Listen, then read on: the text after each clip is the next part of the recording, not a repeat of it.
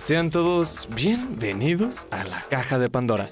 Yo soy Salvador Valera Sánchez y ya estamos en el décimo capítulo de la Cajita de Pandora, décimo y último debido a que ya huelen las vacaciones, huele la posibilidad de playa, huele la posibilidad de quedarme en mi casa, huele a muchas posibilidades. Pero como siempre, el día de hoy me acompañan Susana Torres. Y Juan Pablo Ortega.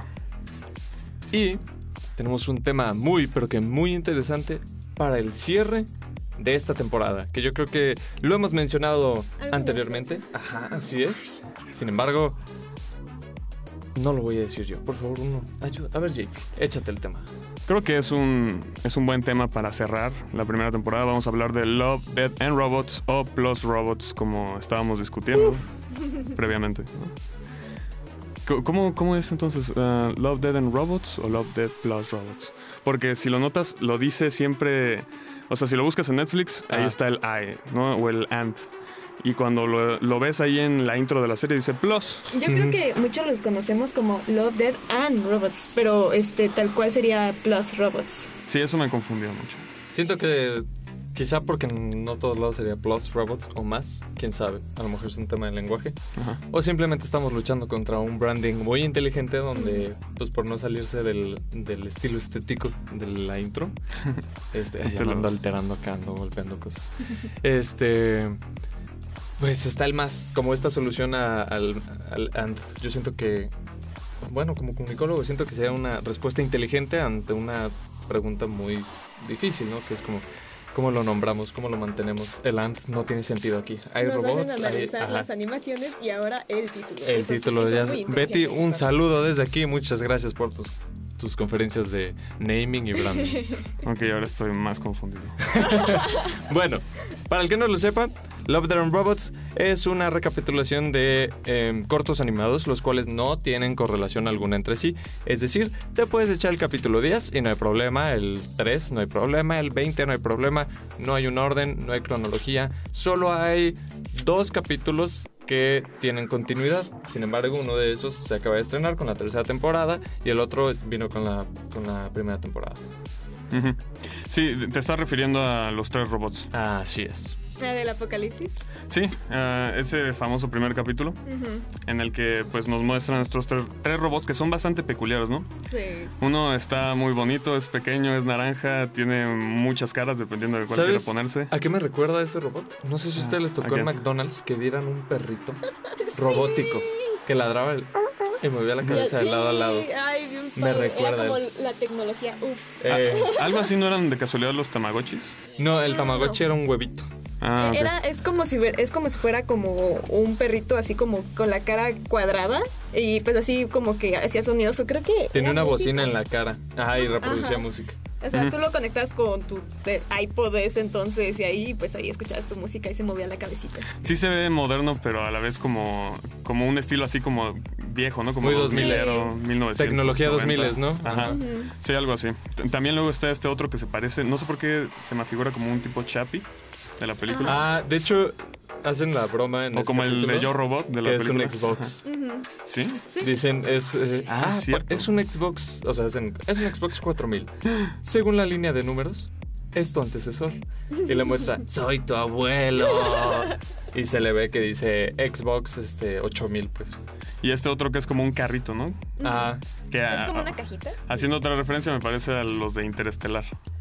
Ah, el de Interestelar y al de Odisea del Espacio. Sí. De 2001, que el círculo que tiene es igual al. Hal. Ajá, ajá, de Odisea del Espacio. Y también, para los fans del videojuego, la dobla de juegos, vaya, la dobladora es eh, dobla un personaje muy famoso del mundo de los videojuegos que se llama GLaDOS, que es parte de Portal, una saga de juegos Mm. de computadora.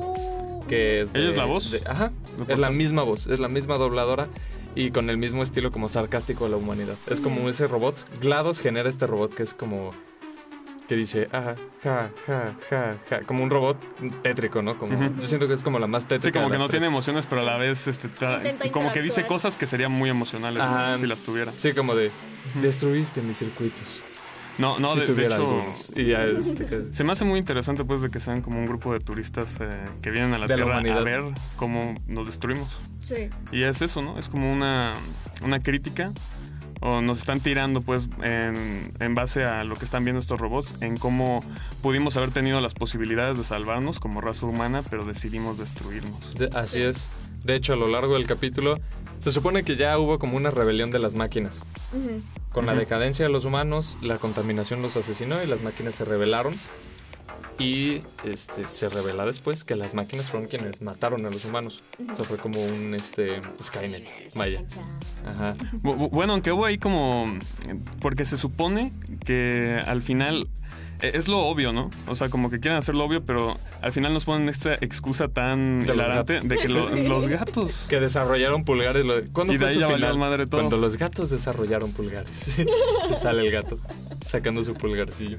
Sí, y, de hecho, justo en el último capítulo, que es el de las estrategias de salida, vemos cómo al final despega este cohete, que según este lleva, no sé, tal vez a algunos humanos que A los, lograron ul- a los salvarse. multimillonarios, los últimos multimillonarios. Ajá.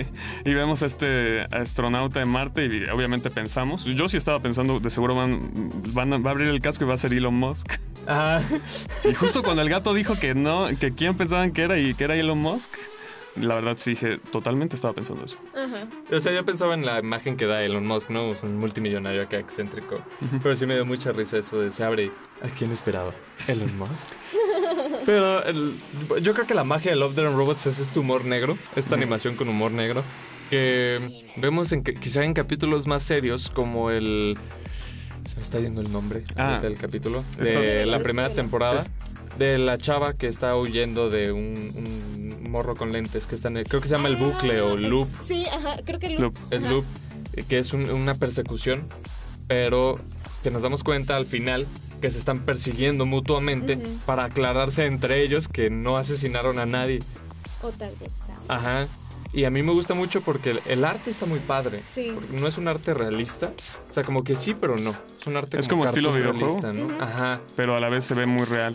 Sí, sí, sí. Ah, Hay uno similar en esta última temporada. Sí, claro. Sí, es el mismo estilo. autor, de hecho. Sí, de Jíbaro. Sí, es el mismo autor. Y, por ejemplo, algo que vi que lo caracteriza al menos que a mí en, el, en este capítulo no me agradó tanto. En el de la persecución sí, porque le di más sentido. Pero en este de Jíbaro no me gustó tanto. Es que al parecer le gusta a él mucho la cámara agitada. Si te das cuenta, en ambos cortometrajes hay escenas muy prolongadas donde la cámara Se mueve mucho. es- está mu- en mucho movimiento. Sí. Y a mí me gustó en el primero, ¿por qué? Porque estás en una persecución y la persecución pues tiene que ser movida. Un plano estático para una persecución me parece ridículo porque no entras como en esa empatía de decir, No, "Ah, no conectas con la escena. así es, no conectas. Pero por ejemplo, a mí lo que no me gusta en el segundo, Jíbaro. ujú. Jíbaro, es que hay literalmente un plano eh, general de los dos. Sí, hay un plano donde está la, la chava haciendo su danza y este que es un sordo, entonces no le afecta. Y yo ahí cuando se están viendo mutuamente y nadie se está moviendo más que la chava bailando, no entendí por qué la cámara seguía como en este movimiento de errático. O sea, entiendo que es como la como si la música también afectara a la Sí, cámara. como ¿no? que Como- si te quisieran sonsacar a pesar de que realmente no había una necesidad de Aja. lengua en tanto a lenguaje cinematográfico. Sí, pues donde sí me gusta es cuando se empiezan a besar. Que es como esta escena errática, así de ta, ta, ta, y ahí sí dije, ah, bueno, aquí tiene, Está justificado. está, tiene sentido, ajá. Pero yo creo que son, es muy buen cortometraje. Es, eh, es muy bello visualmente hablando. es muy buen. Yo le pregunté con quien lo vi, le dije, ¿esto está grabado? O sea, dije, ¿es una persona? Porque Es los primeros cinco segundos es impresionante la- el detalle que tiene la animación en el... Yo juraba que hasta le veía los poros, pero no. Hay, hay animaciones que le ves los poros a los personajes, pero ¿por qué es animación? Porque, ¿sabes? La animación, tus ojos ven la animación y dicen algo como que no cuadra, pero se ve muy realista. Aquí todo cuadraba y mi cabeza estaba como de, "Ay, lo que estoy viendo es real o es animación, ¿qué, qué está pasando?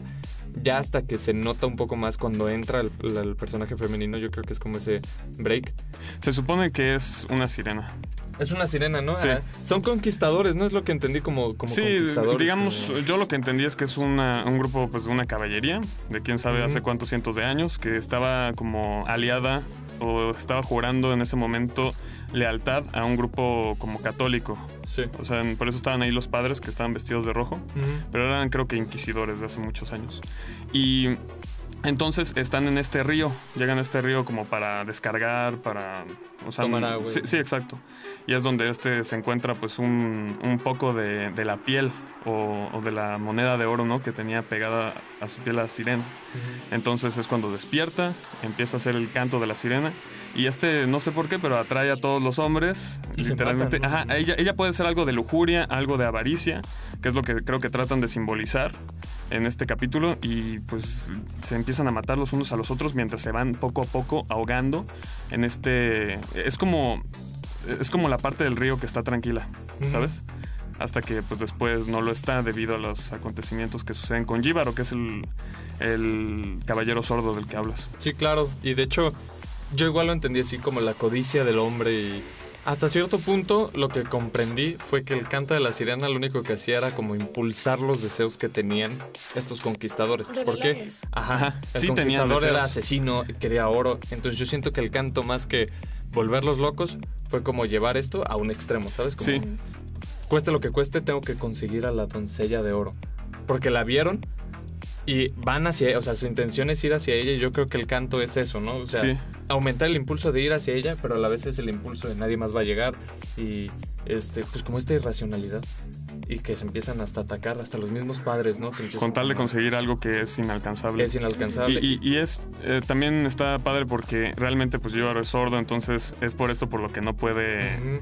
por- porque es el único el que no lo el que jala, no escucha el En ese canto de la sirena. Pero después, en la historia, después de que es como corrompido por su avaricia o su lujuria y prácticamente pues ah, trata de violar, o es como un, sí- una- un símbolo, así de Sí, que... yo la sentí como un símbolo de abuso, sí. de que la abusa y le quita realmente todo lo que le pertenece o todo lo que le hace a ella, el- pues, quitarle su carne, quitarle su oro, ¿no? Quitarle todo lo que le hace especial. Es cuando eventualmente, cuando se va llevando el costal con todo lo que le quitó, se- um, según yo, y no sé si entendí mal, pero vuelve a tener la... o- o Vuelve a escuchar. Vuelve a escuchar y es ese momento en el que... Yo, fíjate que yo lo que entendí fue que como él les toma agua del río de donde ellas renace, el agua del río lo cura. ¿Sabes? Como esta fuente de la juventud que existía en los mitos en, en- en la época de la conquista, que en América había una fuente de la juventud que podía dar de salud y vida eterna. Yo lo que entendí fue eso, que como toma justo el agua del, del río, se le cura y hasta él entra en shock porque alguien sordo, pues, y me imagino el shock de alguien que nunca ha oído nada, empezar a escuchar, ¿no? O sea, es Por un se sentido entero, es pum, todo un mundo. Y pues vemos esto, esa, esa escena por ejemplo sí me gusta, la, la euforia así de, ¿qué está pasando? Yo sí me imaginé, madres, qué fuerte ha de ser no escuchar nada y escuchar al principio, como lo vemos en el corto, el miedo y después la alegría que siente. Pero justo renace la sirena y ella no, no, no sabe que él, que él ya no es sordo. Cant- llora, o sea, llora y en cuanto ve que él reacciona, este, pues, pues pasa lo que tenía que pasar, ¿verdad? Los avariciosos regresan al lago. Sí.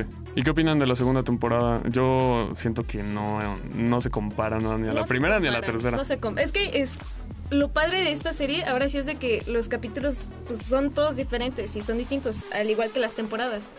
Y pues, bueno, a, a mí en lo personal se me hizo muy padre. No al igual que la primera, pero aún así las animaciones eran muy padres.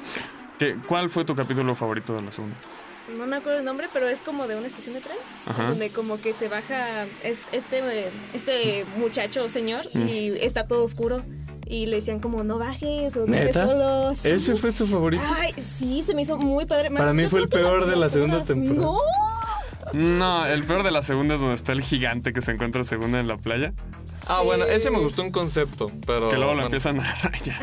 Y creo que hasta se lo Fue comen. muy ¿no? realista. fue Se muy hacen sopa de gigante. Sí, no manches. Bueno, sí, o sea, creo que todos tienen esta parte de la crítica social, ¿no? O sea, de que al final terminaríamos comiéndonos unos a otros, destruyéndonos o haciéndonos cualquier clase de, pues, de cosas, ¿no? Si tuviéramos que llegar a un punto apocalíptico o cosas así. Em, pero creo que la segunda no me gustó tanto como...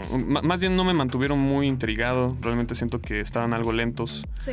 No fueron ideas mm, tan originales como las que creo que vimos en la primera temporada. Porque mm, tam- también no sé, tal vez yo soy demasiado aficionado de la acción y Es de que las y, y de ver este porque, robots, este, ver algo aliens. nuevo así, como que todos nos emocionamos. Fue de, wow, ¿qué es esto? ¿Qué es esto? Y ya una vez que conocíamos el concepto, esperábamos algo que nos emocionara de a tal nivel como la primera temporada, como al momento Sí, lo de hizo descubrirlo. bastante. Y al momento pues de ver que era lo mismo, pues éramos como, "Ah, bueno, está bien. Yo estoy de acuerdo contigo en el tema. Yo creo que de las cosas mágicas que tiene la primera temporada es que hay un poco para todo. O sea, hay cosas muy conceptuales como Sima Blue, que es literalmente un diálogo con decorado de fondo, ¿no? O sea, con la animación que acompaña el diálogo. En realidad no es. Este, la animación no es como el top, ¿no? Sino lo que dice, lo que escuchas. Yo siento que es lo más importante. Pero debo admitir que mis capítulos favoritos de la primera temporada son los de acción, los de el, el número de la suerte. Lo- por ejemplo, un concepto que me gustó mucho fue este de los hombres lobo en Afganistán. Y que hubiera más hombres lobo en Afganistán. O sea, yo sí dije, qué loco sería ver una película donde todas estas criaturas vampiros y no sé qué fueran realmente parte de un ejército y pelearan entre sí, ¿no? O sea, como si ya los controlaran los gobiernos del- de- del mundo. O también el capítulo donde, muy parecido al del enjambre de la tercera temporada, eh, unos comerciantes se quedan varados en el espacio y una araña espacial enorme resulta que le está manipulando la mente al capitán de la nave y toda su tripulación está muerta. Ah, se es buenísimo capítulo. Es, ajá, es un capítulo que tú dices, Me encantó. en la vida me esperaba que esto Mm. fuera a ser el resultado, Está ¿no? buenísimo. en Y serio. siento que lo padre de esos capítulos es. Sí tienen una narrativa y una crítica, como tú dices, pero está bien tener capítulos con mucha crítica y otros como un relief. Por ejemplo, el del yogurt, mucha gente le encantó. ¿Por A qué? mí me Porque gustó. eran cosas. El episodio muy más corto de todos. Ajá. El, ep- episodios fuertes, con mensajes fuertes, intensos. Te cansas. Uno como persona, luego por eso apagamos las noticias. Nos cansamos de, de la realidad. Entonces, creo que tiene buenos puntos de inflexión en tema los descansos. Inicia con los robots, una crítica, no sé qué, no sé qué. Después, el, creo que el primer cómico es el del yogurt. Y luego Sí. sigue Sí, el de Hitler. El capítulo de Hitler Y está luego, muy bueno. eh, yo- Hitler ajá. de distintas dimensiones. Y yo digo así como, wow, qué padre que pasemos de una tonalidad tan gris, tan oscura, Algo más algo cómico. tan ah, cómico, ¿no? Siento que eso le faltó a la segunda temporada. Porque todos eran como capítulos muy serios, muy... que Se tomaban muy en serio a sí mismos. Pero todos los capítulos no había uno que se tomara tan en broma, yo creo. Y en bueno, el de los esta... perritos, el, el- bueno, el, del El perrito con la viejita. Ah, le- sí. podría, decirse. Ese se podría ser, pero solo es uno. Y es el De primero. 8. Sí.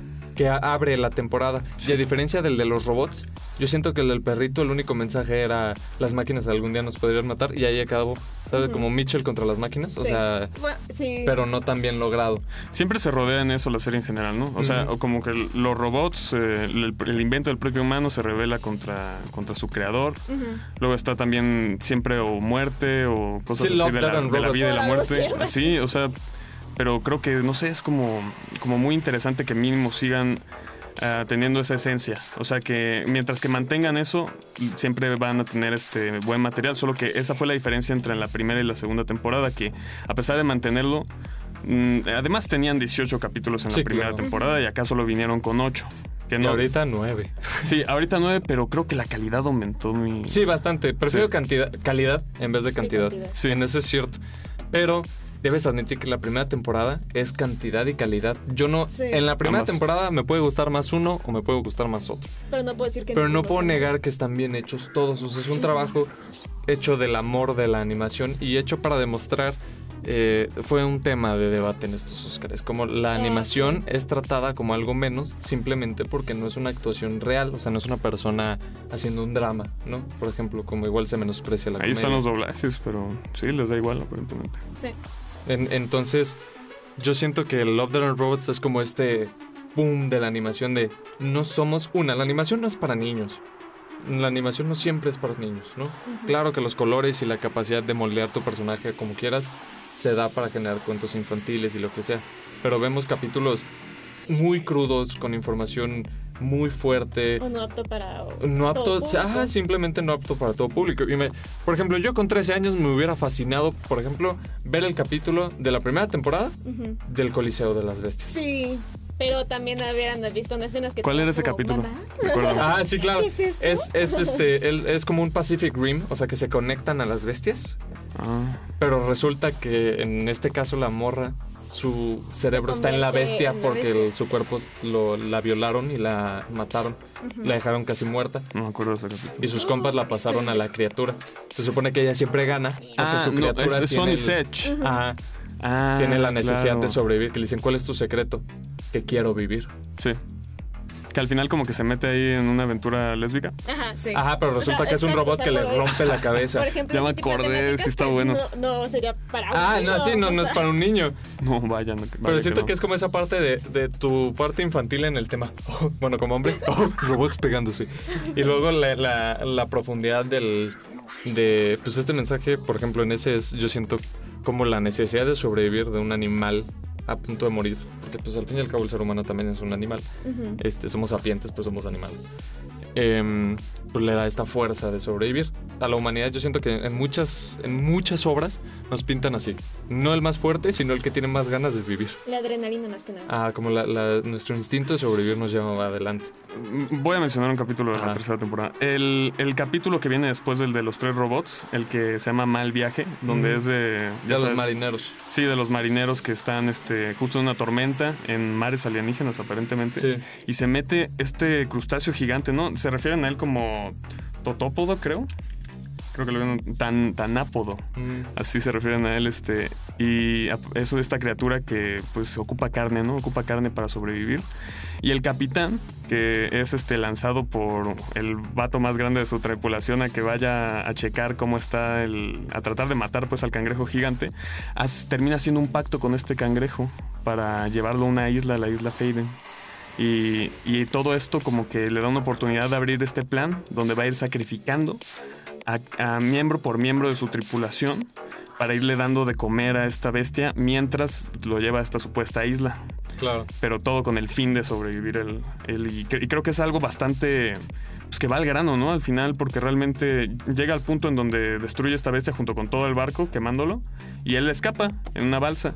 Y yo pensaba que iba a haber algo más, pero no. Es algo así como muy detonante el hecho de que pues simplemente era un hombre haciendo lo que tenía que hacer Es para un capítulo muy disruptivo, ¿no? Love, Death and Robots, yo siempre digo, se va a morir, ¿sabes? Mi imagen siempre es, se va a morir. ¿No? El que, el que estoy viendo, o sea, el prota, va a morir o algo le va a pasar. Sí. Y bueno, pues esa es la magia de Love and Robots, por eso se les recomendamos que la vean. Es, un es una serie muy buena. Eh, si no son fans de la animación, otra vez, no se trata de ser fans, se trata de disfrutar una buena, una historias bien escritas, Sí. bien representadas y hay un poco para todos, amantes del arte, amantes de logore, amantes quizá de, de la animación, este, de la historia. Sí. Varios estilos de animación. Hay mucho que ver en Love, and Robots. sí, para todos gustos. sea, Para sí. todos gustos y colores y por eso yo creo que aquí en la caja de Pandora se los recomendamos. Desgraciadamente el día de hoy se nos está terminando el tiempo ya. Ya van a venir a ya vienen a cabina. quitarnos, ya nos van a... Ya viene Ya, ahorita el, vamos, pues. el totopo. Calma. a- a No te quitarnos. la silla, ¿no? No, no, espera, el micrófono. Ah. bueno, espero que hayan disfrutado de este capítulo. Yo soy Salvador Valer Sánchez Susana Torres. Y Juan Pablo Ortega. y la caja de Pandora se, Se cierra. cierra.